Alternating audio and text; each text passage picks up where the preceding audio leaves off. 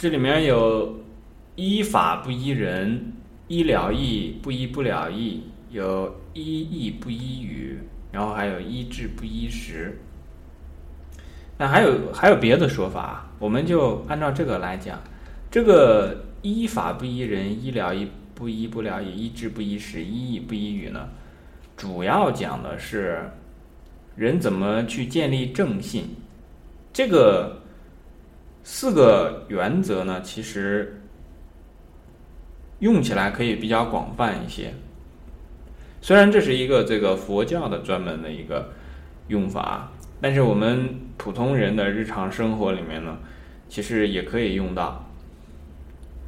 我们从第一个开始讲，依法不依人。所谓有正性啊，就有不正之性。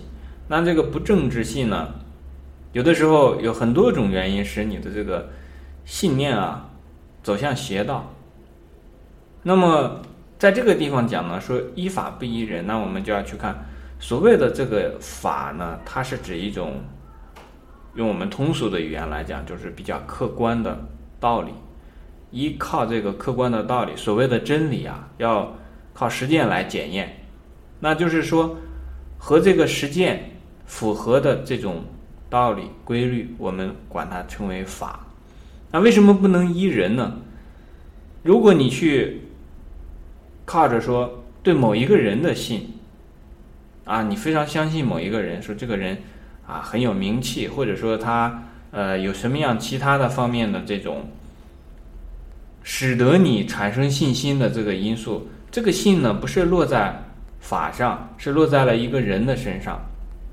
那举个例子啊，我们说某个院士啊，他的这个学问非常的高深，或者某个教授，或者说我们现在最明显的就是说很多的所谓的专家，那这个他都作为一个个人啊，如果我们对这个个人产生了一种信的话，极容易落入迷信。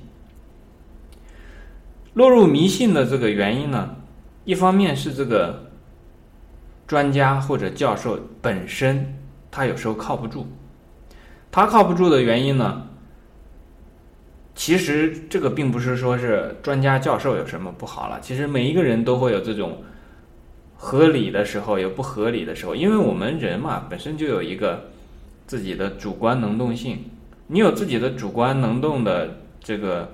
呃，一方面呢，然后有自己情绪的一方面，有自己的这个感性的一方面，那自然会和理性就有些有的时候会合在一起，但有的时候就难免会无法合在一起。那这样的话呢，要我们去在辨别自己所信仰的东西、深信的东西呢，用这个所谓的法，也就是所谓的客观。来进行一个衡量。那我们现在来讲，这个法是什么？就是指的，一般来讲就是指的说是实践是否这个一个一个道理啊，一个规律，它是否和这个实践是能够吻合在一起的？这种吻合呢，其实也包括了一个时间空间上的概念。就是说，如果是某一个法，它是真法正法的话呢？它应该具备这个时空的扩展性，就是说，在此地、此时、此时此地可以成立的，到了彼时彼地也一样会成立，而且不会因人而异。不是说这个道理到了这个人身上成立，到了那个人的这个呃换了一个人的时候呢，这个道理就不成立了。那这个这个法是靠不住的。举个例子，我们说。比方说，这个太阳是发出光芒的，那这个呢，你不管在北半球还是南半球，你是在现在还是在以后，这个一个相对的时间内，你看到的这个太阳是发出光芒的这个事情呢，是一直存在的。那所以这个时候，我们就知道，它它也有一个相对的这个范围啊。因为任何道理，只要你敢定义，你下了定义之后呢，如果放在无限的时间空间之内啊，没有人能够确切的确定啊这个这个道理是一定存在的，当然存在很小部分这样的道理啊。但是对于一个人来讲呢，嗯，他在这个讲出、表述自己的一些观点的时候呢，很难免会受到自己的一个主观方面的影响。我们举个例子，比方说现在的这个很多的专家学者，他在讲一些话的时候呢，很多人不是很认同。那不认同的这个原因呢？如果你去发掘它背后的这个原因，你会发现，就是因为他所说的事情呢，不能够和事实相符，而不能够和事实相符呢，也其实有他自己的原因，必然有他自己的原因。所以这个是这个话呢，放在这里叫做依法不依人呢，其实给我们一个非常简单的原则去判断自己所学习的内容。呃，以及你所听到的这个道理，是否应该遵循，是否应该深入的这个去把它去执行？那有这个原则呢，你就会明白。比方说，有的时候我们现在啊，听到非常多的这个，呃，一些，比方说，举个例子啊，比方说一些呃名人，那我们看，比方说。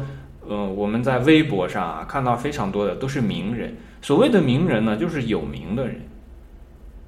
不管他是有名的人还是无名的人，无论如何，如果是用“依法不依人”这句话来衡量的话，无论如何他都是人。但我们往往会去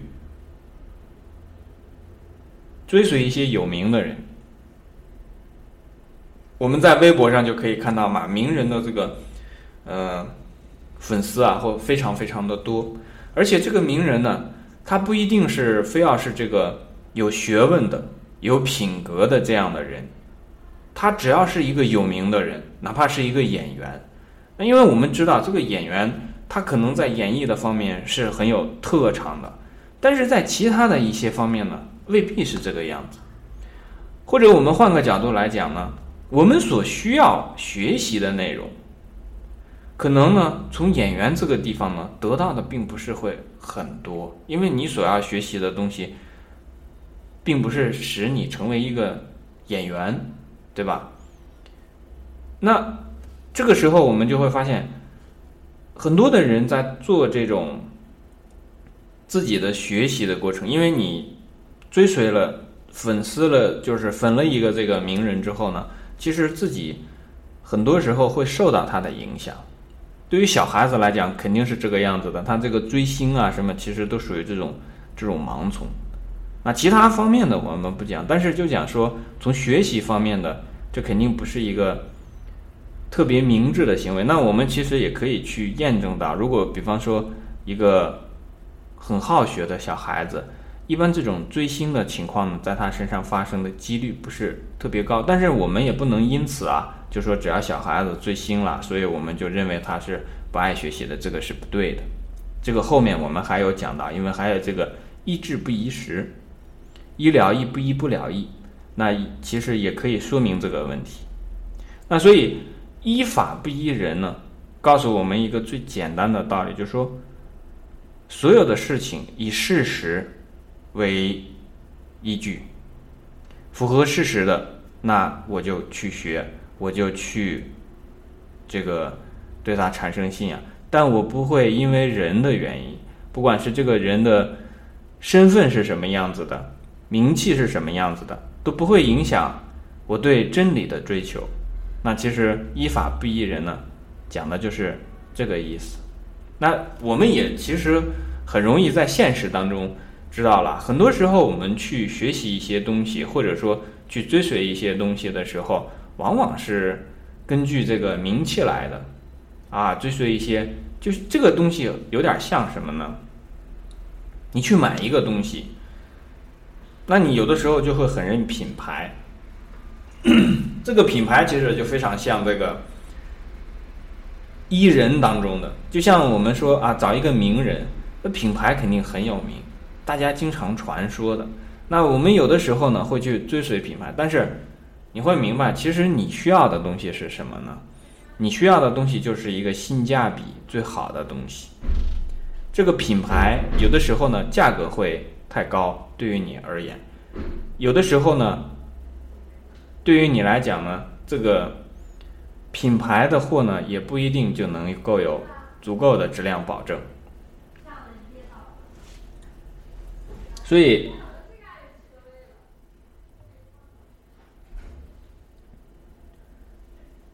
所以我们知道这个依法不依人呢，告诉我们说。人是靠不住的，这个并不是说，并不是我们平常讲的说人是靠不住的，而是指说，人呢总是有自己主观的一部分，他如果能够有这个经得起检验的这一部分呢，你就去靠；如果是经不起事实的检验的这部分，你一定要明白，任何一个人都会出现自己的这个经不起被事实检验的这一部分。有这么一个基本的这个这个东西在，因为如果他能够超脱了这一步啊，那比方说我们看这个佛学的“佛”字啊，这“佛”字其实就是佛嘛，佛人就是非人，他已经超脱了人了，他不是不再是普通意义上的人。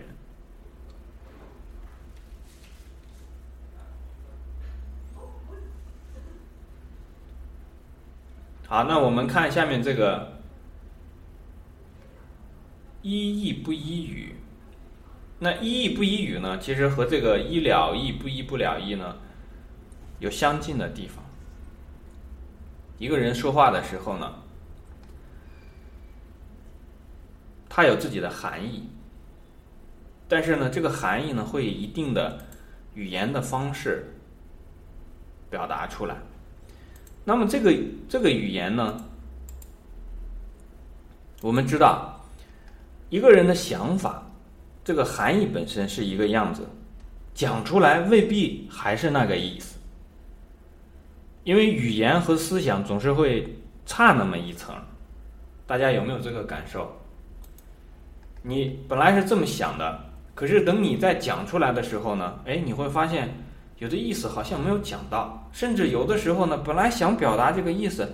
哎，由于这个用词啊，由于这个语法，由于这个修辞啊，导致你说出来的话听起来还不是那么个意思。举个例子啊，有的时候你本来想夸奖人，可是你说完了这个话之后呢，你自己都觉得这个夸奖啊，好像酸不溜丢，好像有点这个讽刺别人的意思。那这个时候，当然我们就不讲说你真正背后的想法是什么样，但是确实会存在这种想法，就是说存在这种情况，就是说你自己呢本身是想。哎，鼓励一下这个人，夸奖一下。但是呢，由于你自己的一些积习，导致呢，你说出来的这个话确实，你自己都觉得好像不是那么让人听着舒服。哎，有这种情况，所以我们知道这个意和语之间呢会有差距。那对我们来讲呢，你去读书的时候，肯定是依的它的这个本意，而且这个意呢还有另外一层含义，就是说我们讲的。凛然大义，大义凛然里面的这个义，它是一种道义。其实和上上面所讲的那个法呢，我们看这所讲的法，所讲的义，它都指的是一种功法、公义，放之四海而皆准的这样的法、这样的义，它才能称得上是法，称得上是义。所以这个时候呢，我们就要注意，有的时候别人说的这个话啊，未必是他真正要表达的这个本意。那你的这个。听到别人说的这个话的时候，怎么去找到这个本意呢？这时候非常重要的一点，他不在这个给你说话的这个人，而在你自己的心里。你自己心里有没有这个大意？因为有的时候别人给你说了这个大意，但是你心里没有，你就感应不到。那这涉及到一个我们人和人沟通的一个模型啊。人和人沟通的时候，往往是这样：一个人心里有了一个想法。然后呢，他经过语言的组织，然后用自己的这个自己的这个腔调语言，然后啊带着口音，有可能他会讲出来自己的一个一一番话语，而这番话语呢，未必就会和那个原先的这个本意是相合的。而听到的人呢，听到的首先是话语，那之后呢，他自己会再做一番这个按照自己的知识储备、自己的经验积累。对这番话语进行一番理解，理解之后呢，变成了自己的一个理解的含义，就变成了思想的一部分。而这个思想的一部分呢，我们大家想一想，其实会明白，这种想法的时候呢，一般都是一种比较混沌的认识，不是特别能讲得非常清楚，但是你会大致的会产生一个模糊的印象。哎，这是一个沟通交流的过程。很多沟通和交流的不畅或者产生的问题，都是在这个转换过程当中出现的。有的人非常希望学习这个表达能力，其实就是想学习什么能力呢？把自己本身的这个想表达的本意，能够以合适的方式，用语言的方式表达出来。那很多人呢，想提升自己的这个情商。其实是在提升什么呢？主要的是提升自己的理解力，能够通过别人的语言判断别人的本意是什么。那这两者啊，其实都是比较难的事情。前者呢，要求你有对这个文字语言很高的这个把控的能力。那首先你就得读很多书吧，你得词汇量得够吧。然后，对于这个选词用词的精准度得有吧。那后者呢？他要求这个比前者还要高，因为你如果想理解别人的一个说话的含义的时候呢，你自己的这个知识库啊要非常之大，最起码应该是和给你讲话的这个对方啊的这个知识库是大致相当的。否则的话，他讲的一些用词啊，就变对你来讲就变成了专有名词，你听不懂，你不知道他在说什么。他是在说汉语，每一个字你都知道，可是你听不懂他在说什么，因为我们人类的这个语言啊，为了简化，总是会有一些专有的这个名词。比方说，那像我们读《论语》的时候，你在读《论语》的时候，如果很多的词以前没有见过的话，不是专门去学过的话，很多词你就听不懂。知乎者也的，你觉得？因为这些词呢，在现在用的不多，但你不能说它没有。对于专门研究的这个人呢，你讲上句他就知道下句是什么。你讲这个一句话之后，他立刻可以给你三个这个解释和翻译，而且都可以给你讲的头头是道。哎，所以这个时候呢，对人的。基础的这个知识库储备是有一个要求的，更重要的是还有一个什么要求呢？就是人的逻辑性。光有了这些言语呢，不一定能够组织出来一个立体的、完整的，我们通俗的讲三 D 的这么一个本意的这么一个复原。因为别人产生语言的这个这个最初的。源泉是也是一个模糊的印象，它组织一下抽象化之后，然后用语言表达出来。那么你自己听完了这个语言呢，又要复原另外一个景象，所以这个时候呢，要求我们去依什么呢？是依原来说话的人的这个意吗？其实也不是，一定是以公义，以公义，以这个大义，也就是说。天地之间，世界上的道理、真理是相合的，所以这里面的这个义呢，他说来说去又回到了这个依法不依人里面的这个法。我们去学这个正法，好，我们就知道一定也就有正义。那其实这个里面呢，其实讲的是正义。你和合着正义，你不用合着正语。因为说的是正语，未必是正义，就好像这个《论语》里面有一句啊：“仁者必然勇，勇者未必，勇者未必仁。”就是说，这个有仁义的人啊，他一定是很勇敢的，他可以直面非常多的这个困难、挑战。但是呢，很勇敢的人未必是有这个仁爱之心的，这个是一个道理。那这是前面两个医疗呃依依法不依人，依义不依语。那我们到这个依了义不依不了义呢？这个地方就有意思了。《论语》里面有一句话叫做君子能明之，必能言之；能言之，必能行之。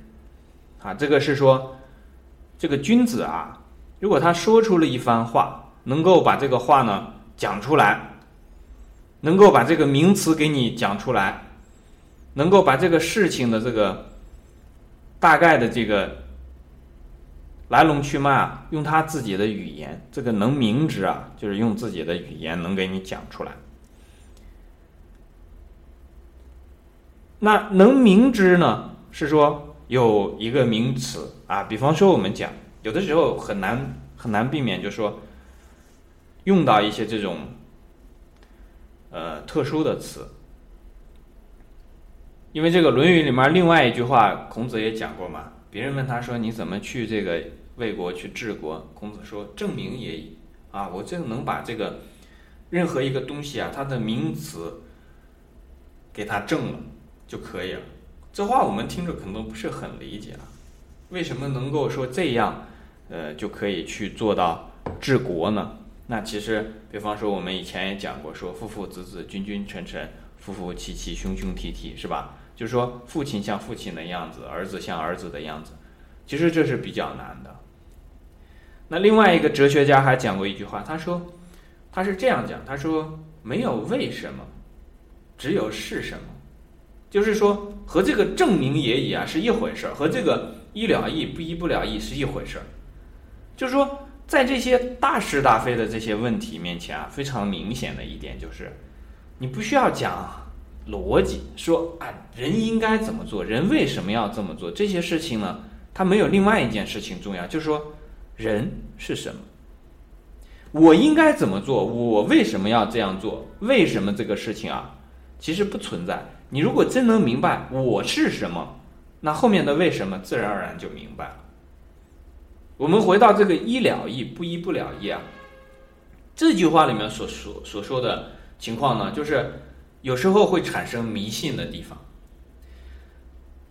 就是有的人给你讲一个道理啊，其实这个人呢，有时候他是真清楚，有的时候他他自己也没有搞清楚，那有的时候呢是。他讲清楚了，但是你没有听清楚，那这几种情况呢，都属于不了。不了就是没有明了，所谓的了义就是已经明了的这个大义本意。所谓的这个不了呢，就是还没有究竟。举个例子，就是像我们昨天讲的这个。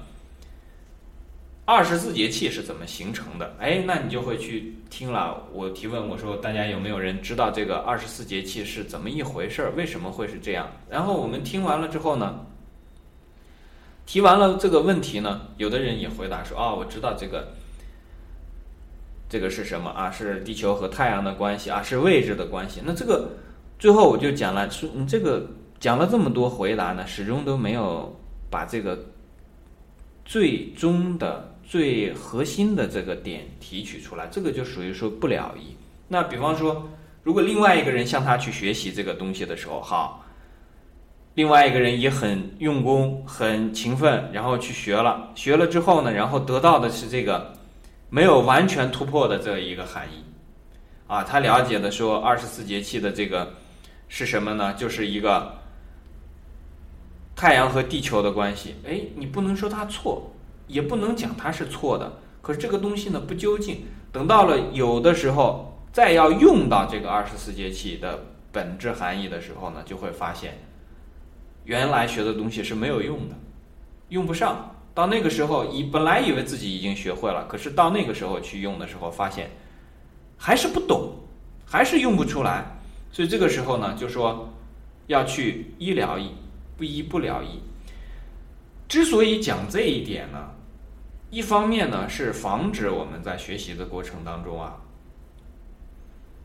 就像这个依法不依人，你找了，因为这个人很有名，所以你就去跟这个人学习。可是这个人呢，他里面有错误的地方，你连好带坏全部接收了。就好像说，给了你一锅粥，可是里面有一粒老鼠屎，你把这一锅粥整个都喝了，那也就意味着那粒老鼠屎也被你喝掉了。所以这个时候，你一定要很清晰的来判断。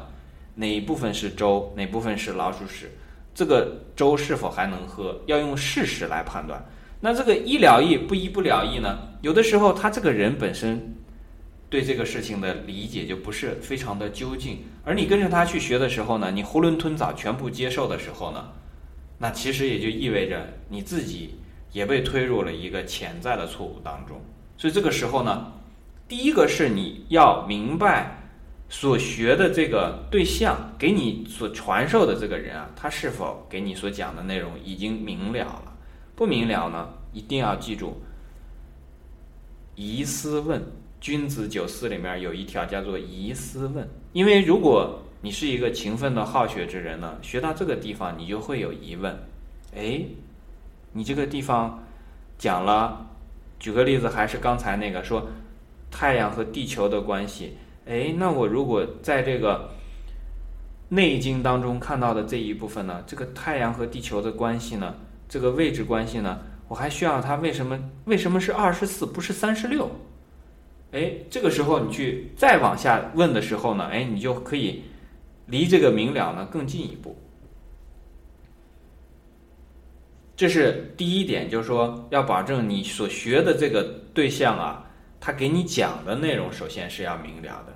其次就是刚才我们也提到了，就是你自己在认为自己下结论啊，说我这个东西学过了、学会了，学过了和学会了不一样。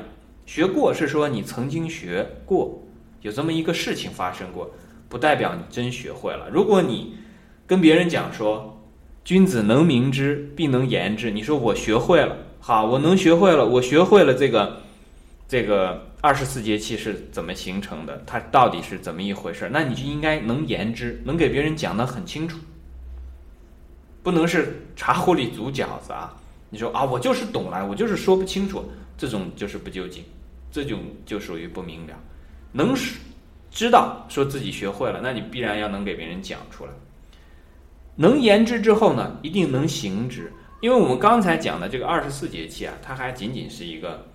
知识性的东西，但实际上在《论语》当中所说的这个学习呢，大部分都是要你身体力行的。孝、忠、勇、仁、义这些东西都是要你身体力行的。你能说出来孝是什么？能跟别人讲孝这个名词，能明知，那你就要能言之，告诉别人孝是什么啊？这个孝，在我的理解来看是什么什么样子？《论语》当中我学到的是什么什么？讲完之后，你还要能做到，能行之，这才算君子。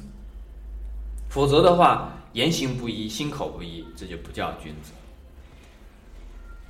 这个是一了义，不医不了义。最后一条，这个医治不医时呢，更宽泛一些。通常我们会认为啊，我所学过的东西，知识性的东西啊，只要我学过了，那就是这个样子了。那刚才我也提到过，比方说太阳是发光的。那如果用智慧的角度来看呢，这个太阳是发光的，也不是永恒的。所以常识性的东西，我们认为说，哎，昨天我看太阳是发光的，今天起来看太阳还是发光的，我认为明天还是太阳还是会发光的，这没有问题啊。但是如果把它放到更宽广的这个时间范围内，说太阳是永恒发光的，永远发光的，从来不会停止燃烧。那这个如果用智慧的角度来一看呢，就不对了。所以这个地方我们又提到另外一个问题，就是说什么呢？所有成型的知识啊，也就是说下了定义的知识，换了一个场景，换了一个时间，换了一个。这个地方，甚至是换了一个对象的时候呢，这个话可能就不再存在了，它的这个道理呢就变了。所以这种时候呢，我们要靠智慧去判断。那刚才我们讲过，说依法、依义、依了义、依了意和依义，这个是属于了意在意的层面上再深入一步。那这个依智呢，就是讲智慧。这个智慧是我们最终的一个依靠。如果说你学了很多东西，那你然后就全靠这个这个所学的内容呢，非常的信赖他、依赖他，这个我们就通常叫做书呆子。有一句话叫做“尽信书不如无书，其实说的就是这个意思。书呢，所有的内容你都相信，那你还不如没有书，因为这个时候人已经傻掉了。所以这就是依智不依时。好，我们这就是今天讲一下这个 Mark 所提的这个问题，四个一，四不一，主要是为了让我们知道怎样的去辨别，怎样的去树立自己的正确的信仰，树立自己正确的学习方向。怎么样来判断自己所学的内容是对还是不对？这样的一个依据。